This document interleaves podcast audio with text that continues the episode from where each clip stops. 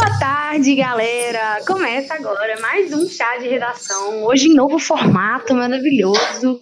Eu sou a Rayane Oliveira. Eu sou o Pedro Pianetti. Eu sou o Balti. E a gente está aqui sentado de novo para bater aquele papo gostoso de redação que acontece todas as quartas-feiras, uma hora da tarde. Você já sabe, a gente tem encontro marcado. Boa tarde, Mina. Chega, galera, vem, vamos comentar bastante hoje no chat, que a gente vai continuar falando de assunto muito importante, que é produtividade, tá? É, hoje a gente vai falar sobre a produtividade do corona, né? É, a gente sabe que tá todo mundo vivendo uma mudança de rotina gigantesca, é o que a gente chama de novo normal, né? E a gente tem que saber como que a gente vai lidar com os nossos estudos no meio disso aí. Mas antes, é claro, a gente vai fazer a nossa retrospectiva, né? É, um dos meninos aí vai falar sobre o que a gente falou na semana passada. Conta aí pra gente, Balt, a gente discutiu um pouquinho aí a questão da, é, da do ensino online, né, de redação, da, dessa modalidade. O que, que a gente concluiu sobre... Concluiu não, né? O que, que a gente discutiu sobre isso? Lá, eu acho ótimo que vocês deixam a retrospectiva pra pessoa que tem a pior memória do mundo. Isso é bom. então... É tudo de propósito. A gente falou sobre, é, sobre como que o ensino é, distância pode né, auxiliar o aluno especificamente em redação. Né? A gente trabalhou várias questões dentro disso. A gente trabalhou, por exemplo, a questão do tempo útil. Né? A gente viu que, por exemplo, nos é, escolas, enfim, pré-vestibulares presenciais, eles têm um tempo maior para entrega de correção de redação, por causa que eles trabalham com pacotes, né? não tem como o corretor pegar uma redação individualizada, entregar ela e o aluno receber essa redação, diferente, por exemplo, do ensino online a gente viu né, como é, que no ensino online a gente tem diversas ferramentas que auxiliam a produtividade do aluno é, e diversas pessoas que podem fazer isso, né, o monitor, é, o coordenador, o professor, o corretor, né, o tutor, enfim, é, existem diversas pessoas que trabalham para que essa produtividade e essa eficiência desses, desses alunos uh, aconteça online. Né? E também, é claro, a gente pensar, por exemplo, em tempos de isolamento social, é, a gente pensar como que é, a tecnologia é a única opção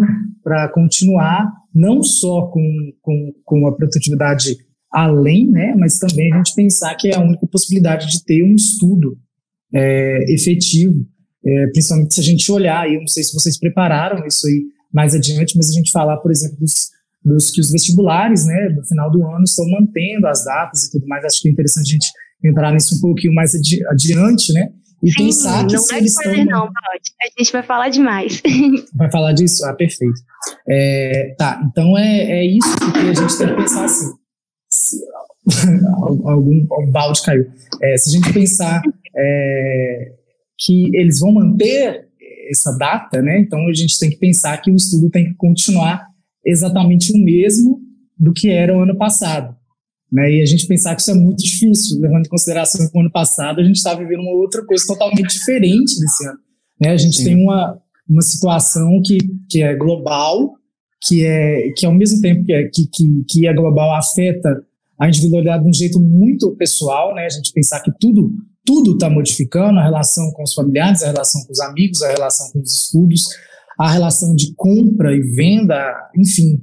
A gente está vivendo num, num, numa época que a tecnologia, a gente tratou disso muito na aula passada, que a tecnologia é, é o único meio da gente manter uma sociabilidade e a gente manter uma produtividade nos estudos também, né? Acho que talvez essa produtividade dos estudos está até muito ligada, está até muito dentro do que é essa sociabilidade, porque a gente tem que pensar, por exemplo, em comunidades, né? É, comunidades cibernéticas, onde o aluno vai lá, né, e fala, ô galera, como é que vocês estão? Como é que vocês estão mandando bem? Hoje eu não consegui bater minha meta, hoje eu estou mal. E isso é uma coisa muito importante quando a gente fala, por exemplo, é, do, do, do, do, que é essa produtividade hoje, né?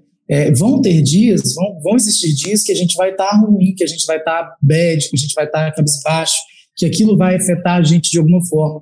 E é importante a gente se deixar sentir isso, né? Eu, tava, eu fiz até uma aula com a professora Carol, aqui do quadro, a gente fez no Instagram, é, e, e, ela falou muito disso. Ela, ela, ela, enfim, ela passou por uma série de situações na vida dela que ela teve que ficar em casa dois anos. Então ela falou assim: em quarentena eu me viro muito bem por causa disso, porque eu sei como lidar com essas questões. Tipo assim, eu já fiquei em casa muito tempo E, e, e, a dica muito maravilhosa que ela deu para os alunos dela e, e para os nossos também que estavam lá assistindo é, foi que é, eles se permitirem ter dias ruins, sabe? É, e viver esses dias ruins, porque isso vai ser fundamental para que o próximo dia seja vivido de uma forma diferente. Porque senão vai virar sempre uma bola de neve, né? Ah, hoje não foi legal, deixa eu tentar.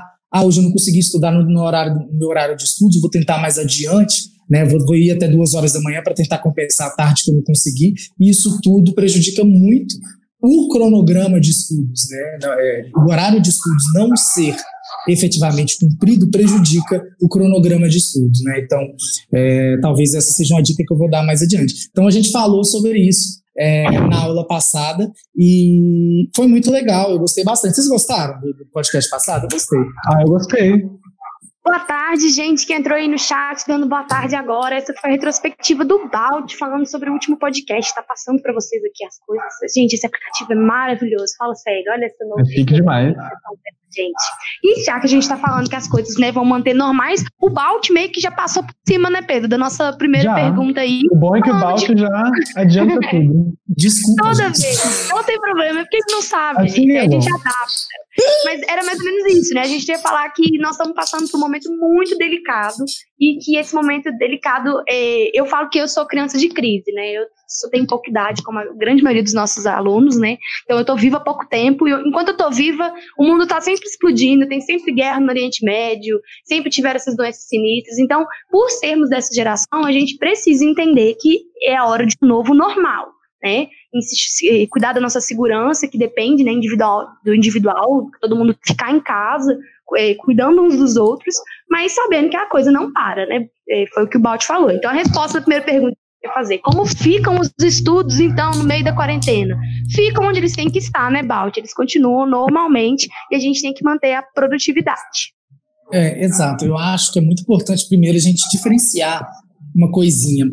É, a gente tem que diferenciar, talvez, não, não, não é porque eu gosto muito de redação, porque eu acho que, que, que ela é algo a mais do que outra disciplina. Se a gente for pegar ponto de vista de avaliação, claro, ela, ela vale mais que muitas disciplinas, mas não é isso. É, eu acho que a redação talvez seja um pouco mais complicada que as outras disciplinas, porque ela é uma, uma, uma, uma, uma prática que precisa de muito mais atenção, muito mais concentração. Né? Então, talvez seja um momento de repensar muito sobre essa disciplina em específico e sobre como fazer. Mais adiante a gente vai entrar nisso, mas eu acho que, que é basicamente isso. Eu acho que, como a gente falou na, na última aula, tudo mudou é, e a gente tem que criar é, estratégias para que a gente consiga, de fato, a, é, manter a produtividade, se não aumentá-la. Né?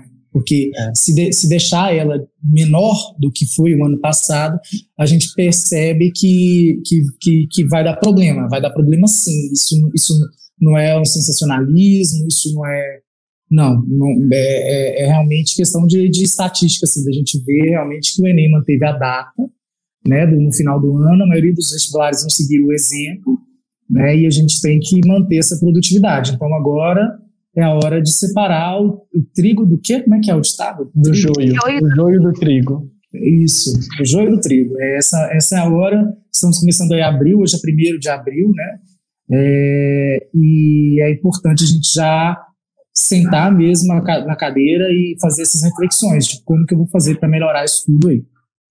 É, muito interessante, Balt. Eu acho que nesses momentos a gente tem que se colocar muito no. Né, todo mundo está vivendo esse, esse, isolamento social de uma forma diferente, cada um com seus desafios, seus problemas, mas é importante a gente, como né, uma equipe de ensino, se colocar no lugar do aluno. Né? Quais são. A minha próxima pergunta, então, seria nesse sentido: quais são os possíveis desafios é, que essa nova realidade vai é, impor aí para os nossos alunos e alunos, estudantes que estão se preparando para o vestibular no geral, que estão assistindo a gente aí? Nossa, é muita coisa, é muita coisa. No, vamos lá, vamos começar. Primeiro, vocês repararam diária? Eu acho que está reconectado. Espera aí. Perdemos. Alt? Voltou? Voltou? Voltou, pode seguir. Tá. É, eu acho que é importante, a primeira coisa é que a gente tem que reparar o seguinte: se a gente pensar que é, a nossa rotina mudou tanto que, por exemplo, antigamente, antigamente é ótimo, né? antes da, do isolamento social, a gente é, se locomovia até a escola, se locomovia até a, a padaria, ao supermercado, ao trabalho, pegava transporte público. Então, o nosso corpo, biologicamente, ele se, ele, ele, ele, ele se movimentava mais, a gente gastava mais energia, mesmo não estando fazendo exercício físico, por exemplo. Né? Então, a gente, a gente tinha uma a gente tinha uma queima de energia maior, né? ou seja, a gente, a gente conseguia queimar mais calorias, a gente estava em movimentação, a gente não estava estático, né? mesmo sendo pessoas sedentárias, por exemplo, às vezes muita gente não gosta de fazer atividade física, o que é um erro que a gente sempre tem que fazer, né? A gente já viu isso aqui algumas vezes, mas às vezes mesmo assim a gente conseguia ao longo do nosso dia, nessas andanças do dia a dia, a gente conseguia exercer uma, uma atividade física ali e movimentar o corpo. Em tempos de isolamento social, a gente vai da cozinha para a sala, da sala para o quarto, do quarto para o banheiro. Né? A gente não fica segurando lá no busão, né? tentando é, se, não cair, a gente não fica, enfim, dando volta lá no supermercado muito tempo tentando achar aquele biscoito que a gente gosta. A gente, enfim, uma série de coisas. A gente não vai para boteco, encontrar os amigos, voltar a pé para economizar. Esse tipo de coisa a gente não faz. Né? Então, a gente percebe que a primeira coisa uma questão biológica aí, ou seja, a gente está parado. A gente, a gente saiu, por exemplo, vamos fazer uma comparação ridícula aqui, mas a gente saiu, por exemplo, de é, vamos supor, de, de, de animais que são criados né, ao, ao, ar livre, andando, comendo o que acha, vivendo feliz, não sei o quê, pulando a cerca da fazenda, blá blá blá, para virar animais de, de confinamento. Né? A gente, a gente, nós estamos confinados e a gente tem que pensar que isso é uma realidade. Né? É, e esse com questões, ou seja, nosso corpo já não está funcionando do mesmo jeito. Né? A gente não tem é, é, essa queima de energia e isso modifica a química do nosso corpo. Isso modifica a química do nosso corpo, mexe com dopamina, mexe com outras coisas também que vão entrar em questão com a questão da nossa concentração. Então, nós estamos mais distraídos naturalmente, nós estamos é, tendo mais dificuldade para concentrar, mais dificuldade para estudar por conta disso. Né? A, gente, a gente não tem movimentado. Então, esse talvez seja um obstáculo que eu não estou vendo ninguém comentar muito sobre isso. É, um outro obstáculo é a família dentro de casa. Né? Existem famílias que têm mãe, tio, pai, irmão, primo, todo mundo morando na mesma casa. Né? Isso aí traz vários conflitos que, que, que geralmente o aluno que estudava em casa não tinha. Né? É, às vezes ele ficava sozinho em casa, às vezes com uma ou duas pessoas no máximo, e agora esse, essa pessoa está com várias pessoas e várias situações, e cada pessoa dessa surtando de um jeito diferente. Nós temos vários tipos de surto aí acontecendo dentro do ambiente fechado, né? E temos essa situação. Uma outra situação são os alunos que estudam no ensino presencial, tentando de, de, de diversas formas se adequar ao que as escolas do ensino presencial têm feito, ou seja, listas de exercício extra, Google Class, é, e-mail, é, enfim, Hangouts, tudo isso numa escola, por exemplo, que não está preparada para fazer esse tipo de coisa, como a gente viu na aula passada. Né? Às vezes aqueles profissionais estão em treinamento ainda sobre como agir com a tecnologia. Então o aluno vê isso, o aluno percebe isso, fala, poxa, minha escola está despreparada. Né? É, eu não consigo, eu estou vendo o professor se debater com isso. Se ele está se debatendo com isso, como é que eu vou fazer? Será que eu estou conseguindo é, suprir as expectativas, sendo que, essa, que, essa, que a própria escola está tá, tá titubeando? Né? Isso, isso é um outro obstáculo também, a, a perceber a, a, falta de preparo das escolas. Então, nós temos aí, vamos elencar já os que eu coloquei. A falta de uma movimentação é, é, do corpo, a gente tem a família toda é, dentro de casa, a gente tem um confinamento, né, e os surtos que ao mesmo tempo acontecem aí com, com essa galerinha que está aí dentro de casa. A gente tem a falta de preparo da maioria das escolas, tá, com isso. E a gente tem uma outra situação, né, que é a economia. Né? A gente pensar, por exemplo, que a economia está cada vez mais, é, é, como posso dizer, é, enfim, eu tive uma notícia hoje, meu irmão, por exemplo, cortaram metade do salário dele, 50% do salário dele, e, e, ele disse, como que eu vou comprar comida? Como que eu vou comprar tal? Cortaram o tipo de refeição, cortaram tudo e tal. Então, assim, é, é, é muito complicada essa situação, por exemplo. E quem trabalha e estuda?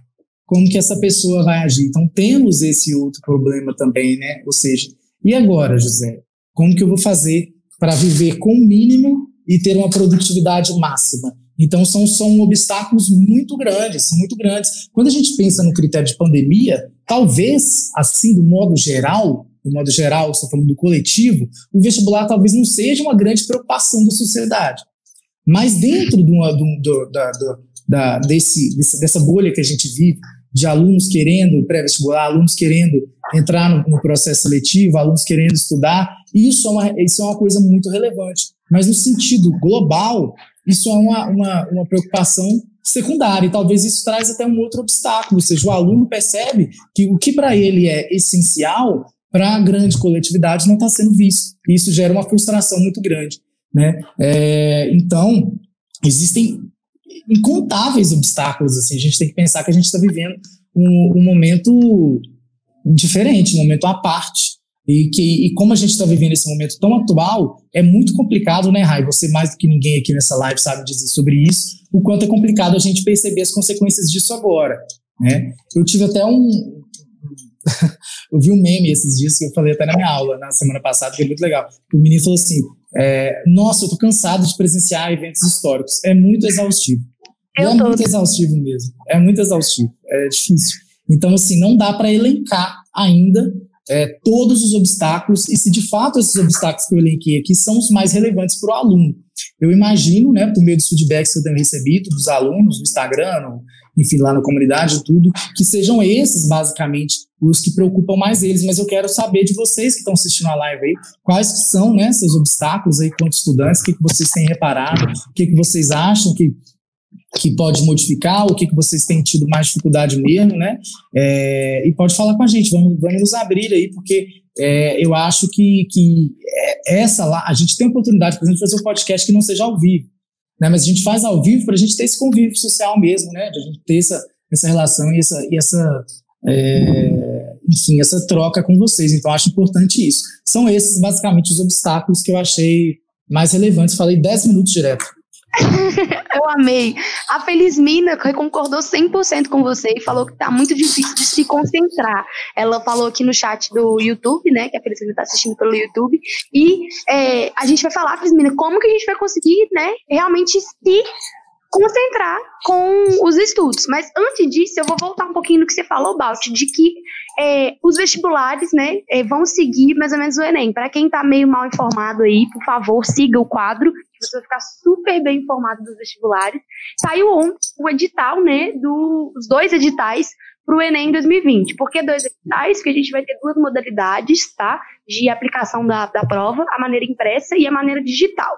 É, para quem quiser saber direitinho sobre quais foram as mudanças, né, o que, que é o Enem Digital, é, realmente saber tudo sobre os editais que foram lançados ontem, assiste sexta-feira né, a nossa live no quadro. Ela vai ser aberta, então é só ficar de olho aqui no canal e na nossa rede social, quadro EAD aí no, no Instagram, também quem está pelo Facebook, quadro ensino à distância também vai conseguir encontrar direitinho, né? Mas já que o Enem vai seguir, os outros vestibulares, né, Balde, como você falou, provavelmente vão seguir essa postura logo adiante. É, é a e... gente tem só que fazer uma diferença. Os vestibulares de primavera, os vestibulares do meio de ano, eles estão todos sendo suspensos. Né? Então, a, a UFA, a AFA. Isso, a AFA, a UFA. E a expectativa é que todos esses que aconteçam, né, esses que têm um vestibular de primavera, Acho que é de primavera mesmo que chama, acho o nome até muito bonito. Mas esse vestibular é de inverno? De inverno, perdão. Primavera é setembro. Deus. Mas enfim, é isso. E aí é a questão, né? Uma, a nossa pergunta era justamente como que ficam essas provas e se tem como a gente prever algum cenário, né? Se a situação agravar, tem, o que a gente pode fazer para manter os mesmos cronogramas de prova? Tá, é, então, como eu disse lá no começo, eu acho muito importante vocês pensarem que vai manter. A gente tem que pensar nisso. Eu estou muito otimista, eu espero que passe rápido, mas para alguns é, estudiosos a, ainda não aconteceu o pior. Né? Então, assim, a expectativa é que dure, uma expectativa conservadora aí, é pelo menos mais um mês de isolamento social. Então, a gente tem que ver quanto tempo, é, tem que ver se as escolas, no geral, isso a gente tem que parar de ser um pouco egoísta, a gente pensar nas escolas que não têm tanto tanto aparato, que não tem tanto meio, é, escolas públicas no interiorzão, escolas públicas de zonas é, é, enfim, a, a, periféricas, isso tudo é muito complicado, porque como a gente já tem discutido aqui ao longo do, dos podcasts, a tecnologia ainda não chega em todo mundo, né? Então a gente tem que pensar no cenário total, né? Ou seja, é, se as escolas não conseguirem se adequar, se a sociedade não conseguir se adequar, se piorar a quarentena, né, a gente pode imaginar que talvez não vá acontecer, mas não é a, a expectativa. A expectativa é que melhore, a expectativa é que permaneça. Então a gente tem que trabalhar com isso. É, a gente tem que trabalhar com, com a ideia de que é, é, esse isolamento social ele pode ser uma chance maior é, para vários alunos de estudarem mais. Por exemplo, existem alunos que é, estão trabalhando menos, existem alunos que não estão trabalhando, existem alunos que, que estão em casa e não estão perdendo tempo com trânsito, existem alunos que, enfim, é, são tempos que a gente pode utilizar para a gente aprimorar nos nossos estudos, tá? Mas sempre levando em consideração como está a saúde mental de vocês, se vocês estão conseguindo levar isso de boa, né? Lembrar também que vários psicólogos estão trabalhando online, caso vocês sintam que precisam de um apoio uh, maior, né? A gente tem sempre que levar isso tudo em consideração. Mas é complicado eu trazer uma, estimativa de se vai rolar ou não. Então a gente tem que trabalhar com o fato que a gente tem hoje. Hoje a gente tem o fato que vai acontecer o Enem. Então, se, se hoje a gente trabalha que isso vai acontecer, a gente tem que é, trabalhar para que a gente chegue lá com uma produtividade maior mesmo, tá, gente? Então, é, isso é importante, tá bom? Então, quem também está é usando aí para as do meio do ano é, é, manter a normalidade até se realmente ter uma notícia oficial do cancelamento, né, Balt? Exatamente. Gente, ó, fake news tem demais, desespero tem demais, tá tudo demais. Então, vamos assim, vamos sempre olhar a fonte. Se não foi o INEP que falou, vamos duvidar, tá? É, eu acho que, que, que, a fake news é muito prejudicial, ela causa um pânico, uma histeria muito grande. Então, um momento de calma, tá? Talvez seja uma dica muito boa aí para a gente falar. É, calma mesmo, ficar tranquilo. Nhon, nhon, budiá, e vamos tentar melhorar aí a produtividade de todo mundo com o que a gente tem. E eu, eu, eu acho que tenho umas dicas legais para a gente falar mais adiante. Sim. É, inclusive, é, você já puxou a nossa próxima pergunta, porque é, considerando esse cenário de que muitas provas devem ser mantidas no final do ano, principalmente, é, como que a gente vai trabalhar aspectos mais práticos, ou seja, é, aspectos de método de estudo, de, de produção, e aspectos mais subjetivos, assim, de mentalidade, de postura total, para manter a produtividade até a gente realmente voltar para o ritmo normal é, do estudo para esses vestibulares que devem ser mantidos? Perfeito. Ó, talvez a primeira dica que eu tenha, assim, é, é uma dica bem grande. Eu vou me estender, vocês me permitem, né? É, é, deixa eu falar. Primeira questão: é, atividade física. É difícil, é complicado. Eu tenho penado, gente. Eu tô no Fit Dance, eu tô naquele canal de CrossFit online. Todo dia eu tento uma coisa diferente. É patético. Meu cachorro pula em mim, eu tentando aqui na sala fazer um abdominal, o cachorro pula em mim. Né? É, é uma situação muito engraçada. Eu fecho a cortina para os vizinhos do lado não ver o que, que eu tô fazendo. É, eu danço no escuro. Eu tenho tentado fazer tudo que eu posso, sabe? Tipo assim, para manter essa atividade. Porque a gente tem que manter o corpo em movimentação se vocês, olha que dados biológicos, se vocês é, não fizerem atividade física nenhuma, seu corpo gasta em média sozinho 1.200 calorias. Tá? Levando em consideração que a gente come em média 3.000 calorias, a gente vai estar tá em processo de isolamento social e a gente vai estar tá consumindo mais energia do que gastando. Né? Então a gente já tem que gastar a energia que a gente gastava normalmente, é essa que eu falei no começo indo ao trabalho, indo ao supermercado, indo não sei o quê, né? E eu sempre fui a pessoa que fazia pequenas compras, agora eu tô tendo que me acostumar a fazer compras maiores para não ir tanto ao supermercado. É, e, e, então, é, isso aí pede uma atividade física maior ainda do que aquela que você estava fazendo, né? Então, isso é importante. Então, assim, a primeira coisa é procurar canais para tentar manter uma atividade maior, tá? E isso é muito complicado, porque, como eu disse, existem vários empecilhos, né? Você está na sua sala, você está na sua casa, você está com gente em casa. Às vezes não vai ter tempo, pra, às vezes não vai ter lugar para você fazer isso sozinho. Então, uma dica boa é levar, chamar os familiares, porque eles também precisam disso, né? Eles também precisam dessas atividades. Falar assim, ô avó, ô tio, ô irmão, ô cachorro, vamos fazer uma coisa aqui para gente, é, a gente manter essa produtividade. O que, que vocês acham? Vocês vão tentar dançar hoje? Vamos tentar é, fazer um alongamento, vamos tentar fazer um yoga, vamos tentar fazer um crossfit, por que não? É, isso tudo no começo pode ser que seja uma coisa muito engraçada, né? As pessoas não estão acostumadas com isso, mas ao longo da quarentena isso vai ser uma coisa necessária. A gente tem que pensar que isso já isso já está durando o quê? Já tem uns 10 dias? Tem mais, não tem? Que a gente está de casa? Não sei. É, é enfim. Quase. É, tem quase o quê? Três semanas. Nossa, tá vendo? É coisa demais, não estava nem sabendo. É, então, isso é muito importante, porque é, você precisa movimentar esse corpo, né, senão o seu corpo vai modificar, você vai ter uma série de, de problemas né, de, de, hormônios, essas coisas, né, por causa dessa movimentação. É, então, é, talvez essa seja a primeira dica. Tentar, gente, não é bobeira. É, estar em isolamento, você tem que fazer realmente exercícios físicos, né, se distrair. É, chamar a família para fazer, além de exercícios físicos, chamar a família para outros tipos de confraternização, né, jogos de tabuleiro, enfim, deixar todo mundo mais calmo. Talvez essa seja a, a primeira dica fundamental. Né? Então, assim, é, chama todo mundo mesmo para uma conversa. Né? Fala assim, gente, vamos ter uma reunião aqui.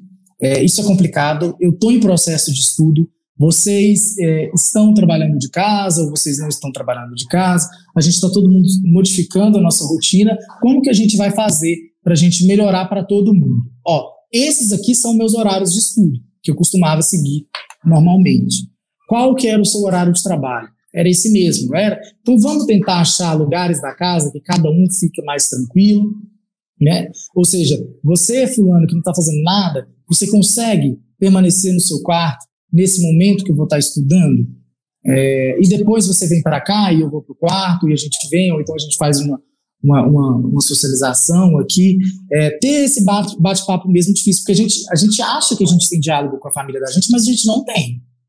A gente não tem. A gente não tem uma abertura para chegar e falar sobre a rotina, a gente não tem uma abertura para chegar para falar sobre consensos, limites, e essa é, é, é a principal, o principal fundamento, o diálogo com a família.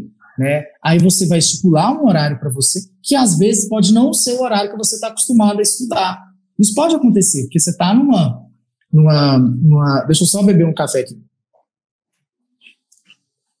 Você está numa situação que, que você também tem que abrir, esse, é, abrir, se, abrir seu horário para outras pessoas, né? É, então, assim, é, você tem que tentar achar no meio desse diálogo um horário que talvez você não era tão produtivo antes da, do isolamento social, mas que agora você não tem opção. Né? Então, você já tem que bolar como ser produtivo num horário que você não era. Isso aí é, é, é fundamental. É, e essa talvez é outra dica. Né? Então, primeira, exercício físico. Segunda, conversar com a família. Terceira, localizar é, um horário de estudos que você não que você é, é, não só vai ser mais produtivo na situação que você está, mas que você vai ter mais concentração por causa das interferências e obstáculos. Quarta, colocar esse horário de estudos numa tabela para todo mundo ver e escrever lá, tipo assim, não estou disponível para conversas, não vou almoçar nesse horário, não vou fazer isso nesse horário, não vou ajudar nas compras, não vou sair de casa, principalmente porque a gente está em isolamento social, não vou fazer nada disso. É, e espero que vocês respeitem e me incomodem apenas se for absolutamente necessário. E para isso, gente, é muito importante que você fale qual o motivo da transformação desse estudo. Ou seja, relembrar aos pais, relembrar aos irmãos, relembrar aos primos qual é o seu objetivo com aquilo. Ou seja, eu quero ser um médico, eu quero ser um advogado, e para isso eu preciso fazer isso. Essa é a minha vida. Eu quero melhorar de vida. Eu quero trabalhar com algo que eu goste, né? Então, é, você trazendo essa transformação que o estudo vai te dar, a família também vai estar mais aberta e mais apta a aceitar esse tipo de coisa. Então, é muito importante esse diálogo, tá? Então, tá. Diálogo com família, é, atividade física, horário de estudos e é, fazer esse cronogramazinho, esse horário de estudo para ficar é, bonitinho é, para todo mundo ver e conversar com todo mundo sobre essa transformação. Esse, essas são as dicas para é, você conseguir estudar. Aí as dicas de estudo, é, eu imagino que, que sejam a próxima pergunta, né? Sim, mas eu, você até sabe a minha próxima pergunta, então eu vou usar meu momento para atualizar sobre os comentários dos nossos alunos, que eu amei muito. Tá? É, a gente comentários sobre essa prática. Conversas de quinta da Carol colocou assim: Balt, vale faxina? Eu acho que vai falar que pode, né? vale vale faxina. Inclusive, aqui em casa tá precisando. Olha, dá, deixa eu ver se dá pra ver. Ah, não, até que tá limpinha. Ah, pelo amor de Deus coragem ainda. Mas vai demais, tá? Eu aqui também tô fazendo isso, eu que não tava acostumada, às vezes, por exemplo, outras coisas, né, que faz muito parte, né? Você, sua casa fica mais suja, tem mais gente ficando na sua casa num tempo que normalmente não ficava. Então, vai ser normal sua mãe muitas vezes pedir, ô, oh, passa a vassoura aqui pra mim, ou passa o pano, né? Fazer mais. É, tem que ajudar em casa, tem que ajudar em casa. Isso, isso aí é fundamental, né? Tipo, e a gente tá sujando coisas muito, tá sujando muita coisa. Por exemplo, é, eu vou ao supermercado, sei lá, uma vez a cada duas semanas, algo assim. É, e, e, o supermercado está com ótimas situações. Eu não vou falar o nome do supermercado, mas o supermercado que pede casa, você não consegue entrar, tem uma enfermeira na porta. Olha para você ver que legal, tem uma enfermeira na porta e ela mede a sua febre pelo laser. Se você tiver com febre, você não pode entrar. Então, a febre é um dos principais sintomas né, para ter. É, e lá eles, eles, eles observam você lavando sua mão, lá bonitinho na porta, eles te entregam uma luva para você entrar em contato com, com os produtos, com o carrinho tudo mais. Eles tiram a luva para você, caso. Porque a maioria das pessoas não sabe tirar a luva, né? A gente não é treinado para isso. Né? Então, ah, se, é, tirar a luva encostando é, na ponta do. Ah, isso, e tem que tirar para não entrar em contato com aquilo, lava a mão de novo leva as compras para casa. E para a população idosa tem até o uso de máscara, né? É, talvez seja, que é o grupo de risco, né? Mesmo não sendo, talvez seja uma precaução a mais. É, então, é, eu me perdi porque que eu ia contar isso. Ah, mas é, lembrei. Mas aí a gente volta, mas aí a gente volta para casa. Quando a gente volta para casa, o vírus ele pode ficar no chão, ele pode ficar na roupa. Então você chega, você tem que tirar o sapato, você tem que lavar seu sapato, você tem que lavar a roupa que você foi e você tem que lavar todos os produtos que você comprou, tá? Então, assim, isso tudo gasta muito sabão. Então, gente, faxina é algo ótimo. Continue com faxina. Essencial. E não fiquem tristes porque vocês têm que participar disso agora. Eu também, eu trabalhava, trabalho no quadro no escritório todo o tempo, então isso faz parte da rotina de todo mundo, faz, fazia dos seus pais, vai fazer da sua. O importante é compartimentar o tempo, né, e fazer uma dinâmica familiar, igual o Balti falou.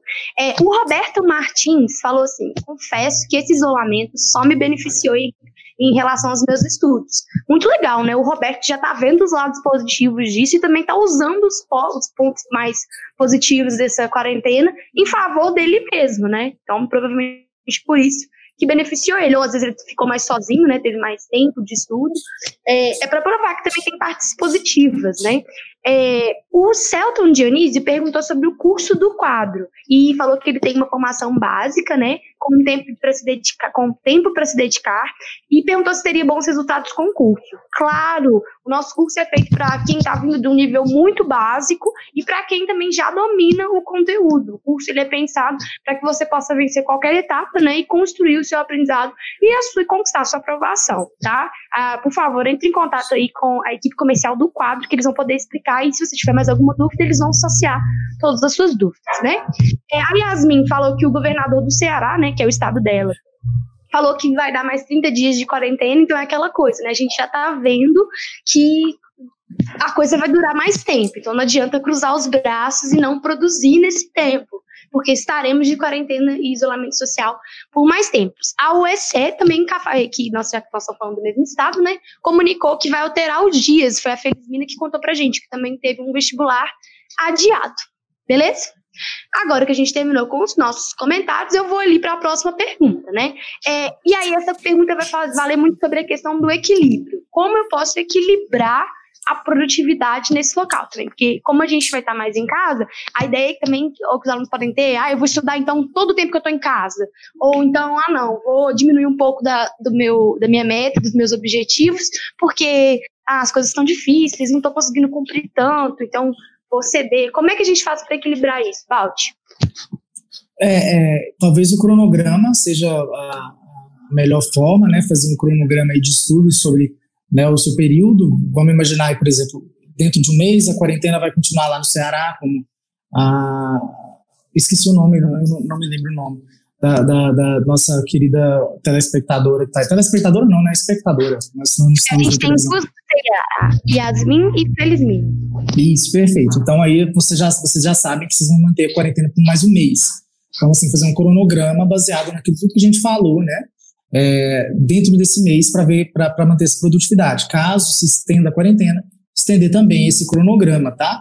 Mas é sempre importante dentro desse cronograma você manter um horário de estudos aí diário que você já tinha e que você não teria dificuldade de acompanhar. Né? Ou seja, se você estudou oito horas, permaneça com oito horas, né? Aí, caso você veja que você vai conseguir, que ela tentar aumentar para 10 horas, tudo mais, existem alunos que, que estudam 10 horas, é, tenta, tenta ver se a produtividade está legal, mas uma, um, um, termômetro legal é a lista de exercícios, né? Se você tiver um aproveitamento muito bom nesse último horário que você for estudar, é, talvez você ainda esteja em plena atividade.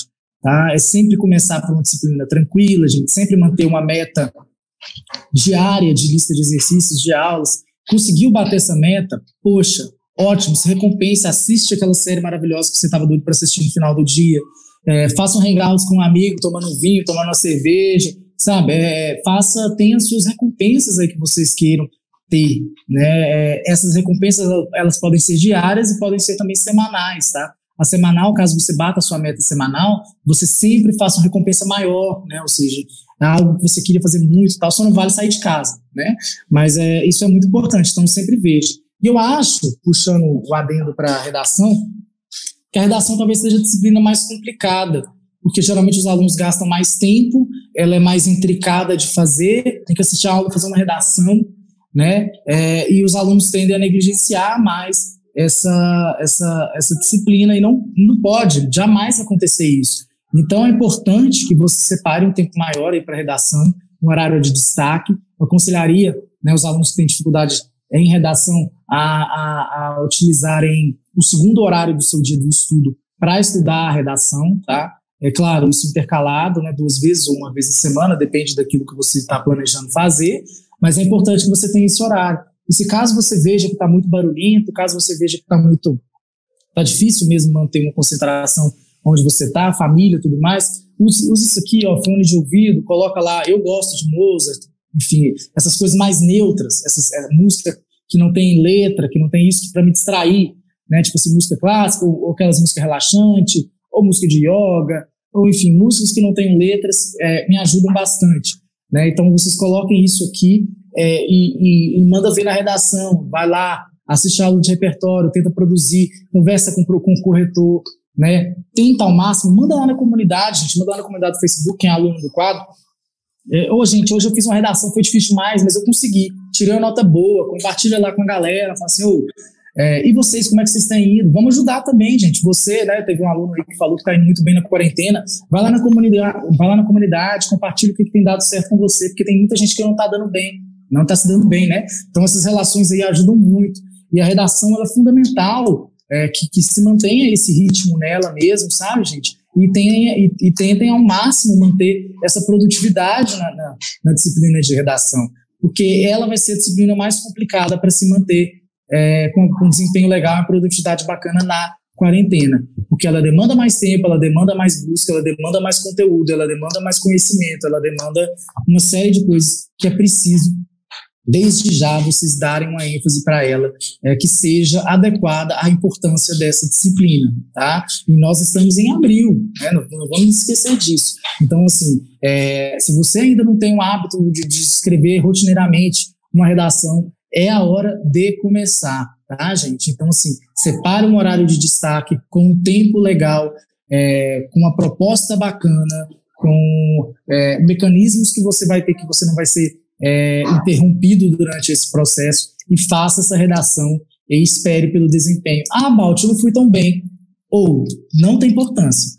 O importante é que você fez, mandou a redação e agora você sabe o que você vai melhorar para a próxima redação. No seu próximo horário, na próxima semana, você vai pegar esse feedback que você teve e vai é, utilizá-lo para aquela outra produção textual. O importante é nunca deixar de fazer. Tá? Não pule uma semana, seja porque, ah, eu mando bem demais, Balt, não preciso me enrolar com essa complicação para fazer redação na quarentena, não. Pô, a gente tem diversos alunos que mandaram bem ao longo do ano, aí foram diminuindo a produtividade da redação, tá? E aí chegaram lá e tiraram 800. É uma nota boa? Não, não é uma nota boa para passar em medicina, não é uma nota boa para passar é, engenharia complicada, em direito, tá? Isso aí não é uma nota boa. É, então, é, a gente tem sempre que praticar a gente sempre tem que usar a analogia do atleta, ou seja, o atleta está lá bonitinho e fala assim: ah, é, eu, eu sei correr uma maratona. Aí o que, que vai fazer? Vai diminuir o ritmo?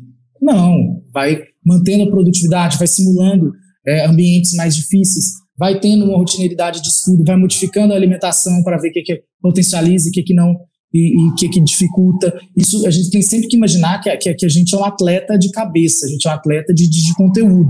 E para um atleta de conteúdo, ele nunca pode parar, mesmo nas disciplinas de facilidade. Porque se você parar, você está negligenciando. É diferente de tirar o foco. Tirar o foco é diferente de negligenciar. Tirar o foco é você permanecer com o ritmo permanecer num horário que talvez não seja de tanta ênfase, caso você tenha facilidade, mas você permanecer com essa produtividade, esse desempenho feito, tá? Agora, é, quando se pensa em negligenciar, é, ah, não, fiz só uma redação por mês, ah, fiz uma redação a cada 15 dias, ah, é, não preciso disso, eu sou muito bom. Não, tá, gente? Nem, nem todo.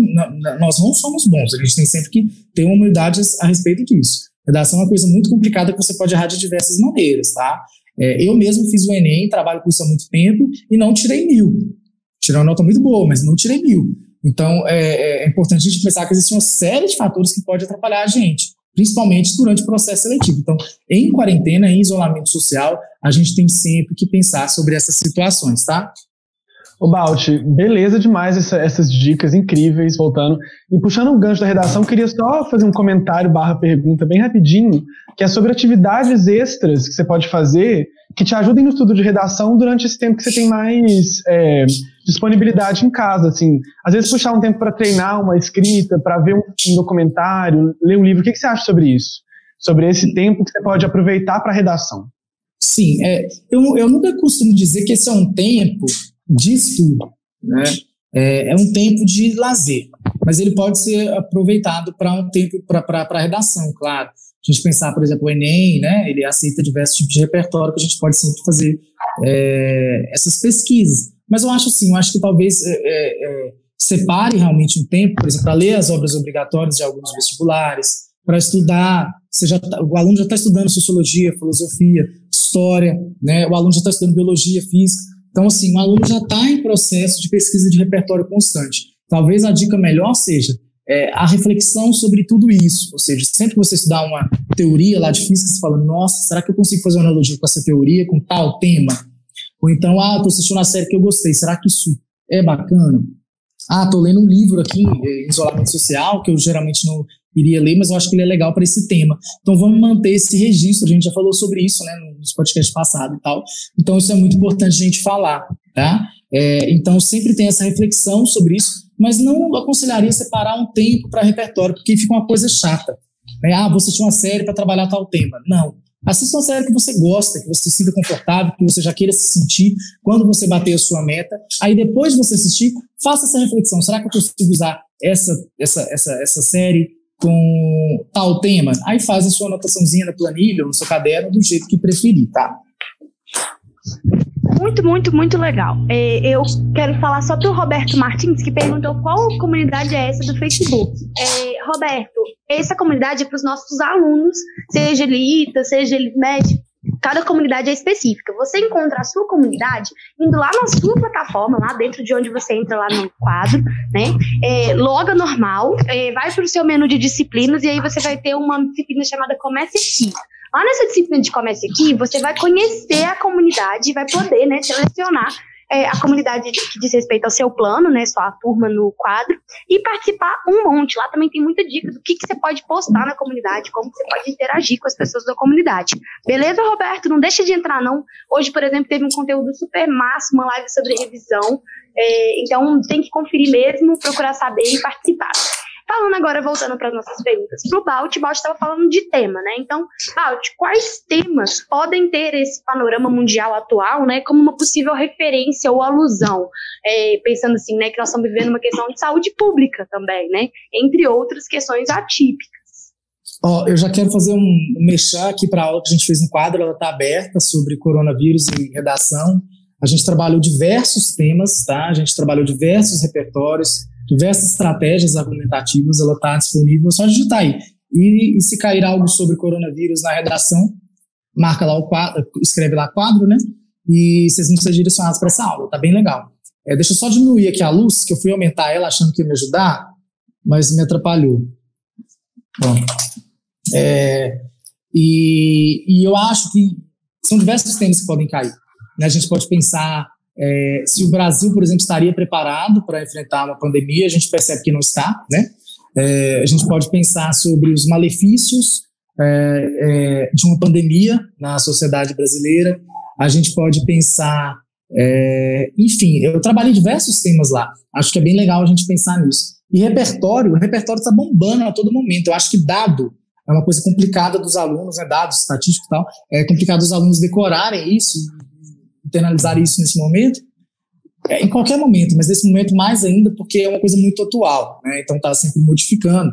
É, então, é, é, prestar atenção, filmes sobre isso, tem o filme Epidemia, tem a série Pandemia, tudo no Netflix, o livro Ensaio sobre a Cegueira, né, do José Saramago, fala muito sobre isso, sobre uma cegueira branca que vai se que vai é, que vai expandindo, né, para as pessoas, são, são diversos repertórios que vocês podem utilizar a respeito disso em redação. Mas a aula completa tá bem legal, tem uma hora de duração, tá no YouTube, assistam lá, que é bem massa. Ai, super bacana, né? Não dá para perder. Então a gente encerrou, né, Pedro, as nossas perguntas da primeira parte. Muito bem. Encerramos muito bem, exatamente. Eu ia falar isso agora. Eu acho que conseguimos ajudar muita gente a produzir melhor nessa quarentena. É, e agora a gente vai para a segunda parte do nosso, do nosso podcast, que é o Bora Discutir, né? Para quem não conhece, Bora Discutir tá vindo para o chat de redação pela primeira vez. Bora Discutir é nosso momento que a gente fala mais sobre temas possíveis para as redações aí dos mais múltiplas bancas do vestibular e fala um pouquinho sobre que tipo de repertório movimentaria para esse tipo de tema, né? E discute um pouquinho o tema. É, hoje o tema, né, muito especial, também tem super a ver com o coronavírus. É, eu, eu fiquei encabulada pensando nisso, que eu precisava de discutir isso com vocês é, nessa semana, porque tem muita gente que acha assim, ah, o coronavírus vai cair somente pelo lado da saúde pública. Ele pode ser cobrado de várias outras formas, porque está mudando muitas coisas, né? Está mudando a dinâmica familiar, está mudando a dinâmica na rua. Então, o tema de hoje é os direitos trabalhistas do Brasil contemporâneo. A chave desse tema é Brasil contemporâneo e direitos trabalhistas certo? Então a gente tem dois lugares para poder analisar. Com direitos trabalhistas, a gente está querendo discutir, então, né, pró direitos trabalhistas. Você não pode meter o pau no, nos direitos trabalhistas nesse tipo de tema, porque na verdade você está querendo discutir o panorama de algo que existe, né? Então, primeira coisa, é, ok, gostamos de direitos trabalhistas e vamos descrever né, quais são os direitos trabalhistas brasileiros. É, e o Brasil contemporâneo está aqui para poder situar vocês temporalmente dos tipos de relação de trabalho que você tem. Então, você sabe que as relações de trabalho contemporâneo, por exemplo, são completamente diferentes do que era 20 anos atrás. Né? A gente, hoje, com a mudança da, da, reforma trabalhista de 2019, as duas MPs aprovadas, a gente teve uma mudança gigantesca. Eu hoje fico vendo quanto que eu sei mais do que minha mãe sobre trabalho, olha que ela trabalhou a vida toda, então ela já teve que dar conta dessa burocracia, mas muda tudo. Né? Em dois anos aí a gente teve modificações gigantescas na legislação, tanto do direito como da forma mesmo, né? o que a gente chama de relações de trabalho, patrão e empregado. E o que, que vocês acharam do tema, gente? Olha, eu gostei, gostei bastante. A gente tem que pensar, por exemplo, que a gente está vivendo uma época de exceção, né? Também, por exemplo, a gente consegue ver uma, uma abertura nessa legislação maior, né? Nesse momento. E, e, acho que todo mundo que trabalha tem que pesquisar né, a respeito sobre seus direitos, tudo mais bonitinho, para ver, porque realmente vai ter uma, uma ajuda, a gente percebe que vai ter uma ajuda às pessoas autônomas, né, as pessoas é, que precisam né, sair de casa para ganhar, ou, ou, seja, precisa, não consegue trabalhar de casa e precisa né, trabalhar para receber. É, não são CLT, né? É, e isso é importante a gente pensar, por exemplo, que também a gente está falando de trabalho informal e trabalho formal. Né? Muitos desses autônomos não são formalizados, ou seja, eles não têm é, registro. E existe essa possibilidade hoje no Brasil de se registrar esses, esses, esses, esses trabalhos autônomos e tudo mais.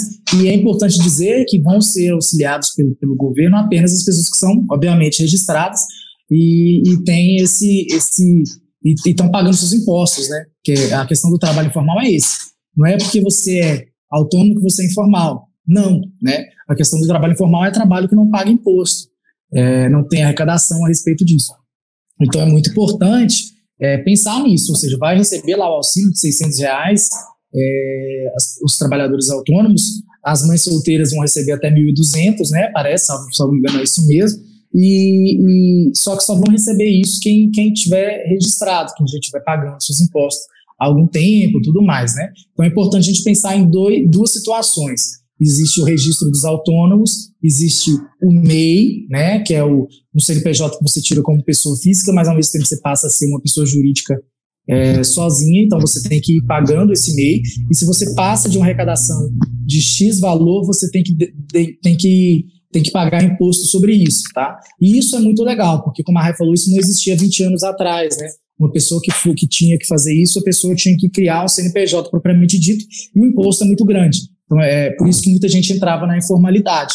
Hoje em dia existem várias situações, né? essas duas que eu disse, e também o RPA. O RPA é quando você vai lá na prefeitura de sua cidade, enfim, na, na internet digita que você realizou tal serviço e você é autônomo e, e você paga um valor né, a respeito disso e você tem isso bonitinho, você vai, vai colocar isso no seu imposto de renda, claro, e, e, tudo isso fica regularizado. Aí a gente percebe uma abertura do, do, do, da, da, legislação muito grande a respeito da, das pessoas CLTs, que era algo que não nunca tinha acontecido, talvez, imagino eu, falta, falta conhecimento, mas na minha vida, assim, eu nunca tinha percebido algo que, que desse nível, ou seja, é, vai ter, podemos ter cortes de salário, podemos ter, enfim, uma, uma, é uma abertura que não beneficia a pessoa que não está trabalhando, claro, né? a pessoa está de quarentena e ao mesmo tempo ela pode perder uma série de direitos já adquiridos por ela e também é, a, até mesmo uma parcela né, desses direitos, a pessoa tem que ficar quieta, fazer o quê? A gente, né, nós temos o privilégio de poder trabalhar em casa, ainda bem, estamos todos aqui respaldados, resguardados, mas meu pai, por exemplo, não tem isso, né, meu pai está parado e não está não tá ganhando dinheiro. E, e, se a gente pensar que essa situação pode durar mais um mês, dois meses, assim, é assustador. É assustador.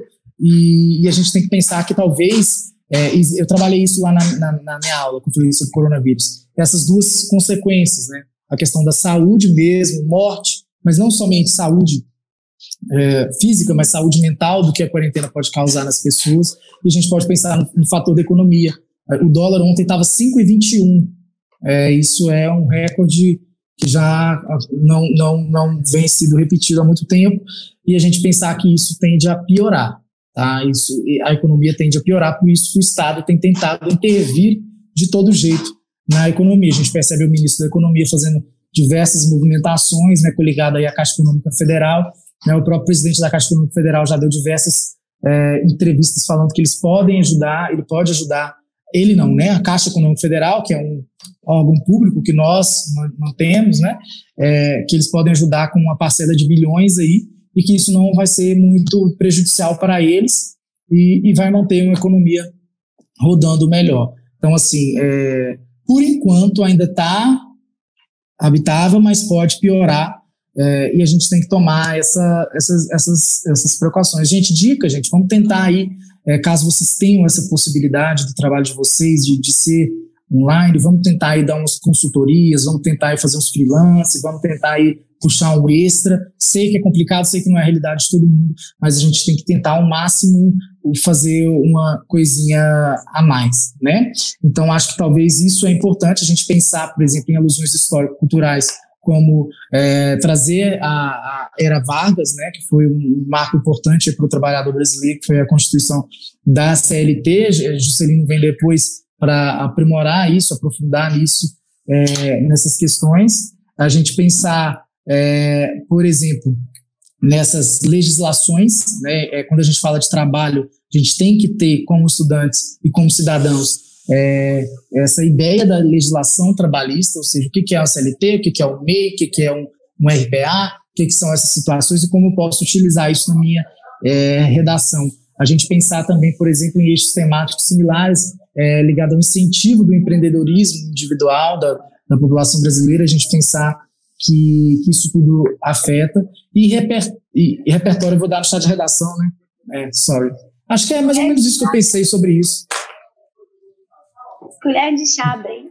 Você vai é. dando colher de chá. O que, que eu falei? Chá de redação. Chá de redação. É todo nosso... Chá de redação, que é isso, hein?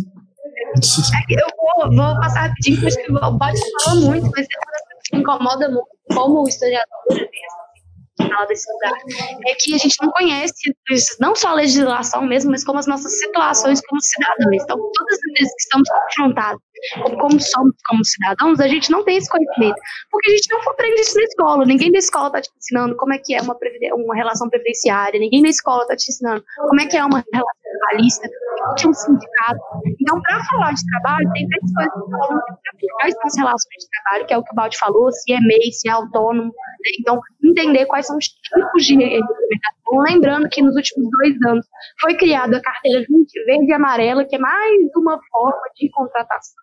Então, é, tentar né, estudar desde a CLT criação Vargas até agora. E eu já ia falar, quer surpreender o corretor historicamente? Não vai direitinho lá no Vargas, porque muita gente, né, falou de trabalho, todo mundo já vai no Vargas, é uma, um repertório histórico que todo mundo consegue movimentar, mas o que as pessoas não conseguem movimentar muitas vezes é falar da reforma de 2016, né, que é dos terceirizados, é falar das duas MPs que foram de 2019. Então, trazer referências da legislação mais recente que vão mostrar como é que realmente está atual dos direitos trabalhistas, sem perder né, a criação da CLT, que já está bem estruturado para a gente. É, é interessante fazer esse arco histórico, sociológico, pensando como que é o Brasil um país que tem é, um passado escravagista que repercute até hoje na ideia que a sociedade tem do trabalho, como que as questões de dignidade do trabalho são relativizadas em muitos casos, né, como que Vargas trouxe um pouco é, né, do espírito do capitalismo moderno de valorizar o trabalho, de, de pensar o trabalhador como um, um ser é, digno e necessário, mas como que isso, esse discurso, ele também é frágil em alguns pontos, a partir do momento em que a gente não tem as condições de trabalho garantidas e com interesse de garantia para todas as pessoas do Brasil, para todos os trabalhadores e trabalhadoras do, do Brasil. Então é bem interessante problematizar isso também, né? É, é, com certeza, com certeza. A gente tem que pensar no, no Vargas como um passo inicial, né? Existem diversas situações que tornam a, a, o governo dele problemático, né? o governo dele problemático, e, mas ele foi um marco nessa questão da, da CLT e, e foi aí que começou lá mesmo. É. Ele foi muito importante. É, é isso que eu também queria falar, gente. É, direito trabalhista só é conseguido com o sindicato, tá? E a gente não sabe nada do sindicato do Brasil. Muita gente critica os sindicatos. E às vezes tem, sindicatos que não são regulamentados. O historiador, por exemplo, não tem sindicato, a gente faz parte dos professores, porque antes desse ano a nossa profissão não era regulamentada. Então, pensa, essa é uma profissão simples, professor de história, né? uma profissão é, que temos muitas pessoas. Então, imagina quantas outras profissões também não são regulamentadas. Então, muita proposta de intervenção pode ser uma sugestão aí de regulamentar é, profissões que não são regulamentadas, para que elas possam ter o sindicato lutar também pelos seus direitos, né? conhecer que tipo de sindicato já existe, para que você possa fazer, é, usar o sindicato como um agente social na sua proposta de intervenção. Então, a gente encerra Bora pro colher de chá, tá? Aí eu vou fazer igual eu fiz a última vez. Eu me despeço, passo pro Pedro, o Pedro passa pro Balt. Pra gente poder encerrar. Pra quem não conhece o chá de redação, o colher de chá é a nossa última parte do podcast, em que o Balt dá uma super dica de um repertório para vocês assistirem ou lerem aí durante a semana, para poder utilizar na redação. Foi um prazer, gente, estar aqui com vocês, de verdade. O chá de redação me alegra muito, espero que vocês tenham gostado. Vi muitas sugestões aí no comentário de vestibulares que vocês querem dicas. Não se preocupem, eu anotei e a gente vai trazer isso para os outros temas, tá bom? É isso, gente. Estamos é, longe, mas cada vez mais próximos e unidos aí, não só em solidariedade, mas é, assim criando formas de nos conectarmos mesmo nesses períodos tão difíceis. Então, passo a palavra para o nosso querido professor Balt para encerrar com colher de chá. Beijo para todo mundo. É, gente. Beijo para vocês. Bom, é, a gente pensar, por exemplo, colher de chá, eu, eu, eu queria indicar um documentário que ele é muito importante e que ele fala sobre, muito sobre o incentivo a pesquisas científicas, tá? E é algo que a gente tem visto cada vez mais que não tem acontecido. E esse momento pede por isso, né? Então, assim, é, a, a, o incentivo à pesquisa científica é algo fundamental e que todos os países desenvolvidos que nós gostamos de nos comparar, que nós gostamos de fazer analogia, têm, né? É, nós ainda somos um país muito agrário, nós ainda somos um país, enfim, diversas situações, mas que a gente pensar que a tecnologia e a economia estão muito ligadas e que a gente pensar que talvez é, se a gente tivesse né, mais incentivo em diversas áreas aí ligadas à educação, mais precisamente à pesquisa científica universitária, a gente poderia estar bem diferente de diversas formas, né? Então, tem um documentário muito legal que é o Código Gates, tá? Tá no Netflix, que fala sobre o quanto, né, um bilionário neoliberal está preocupado com o incentivo de pesquisa científica e na valorização disso. Não é porque você é, sei lá, de direita, ou você é enfim, neoliberal, você é conservador, e você tem que ser contra a ciência, né, por exemplo. Então, esse documentário aí mostra é, isso bem, bem delimitado, e essa importância ela é primordial, principalmente nesse tempo que a gente vive, tá? Um salve para todos os pesquisadores aí das universidades públicas brasileiras. Então é isso. Beijo, gente. Nos vemos semana que vem, quarta-feira, uma hora, tá? Assistam nossos outros episódios, mexam na comunidade. Para quem não é nosso aluno aí, tenha vontade para deixar aí no chat. Beijo.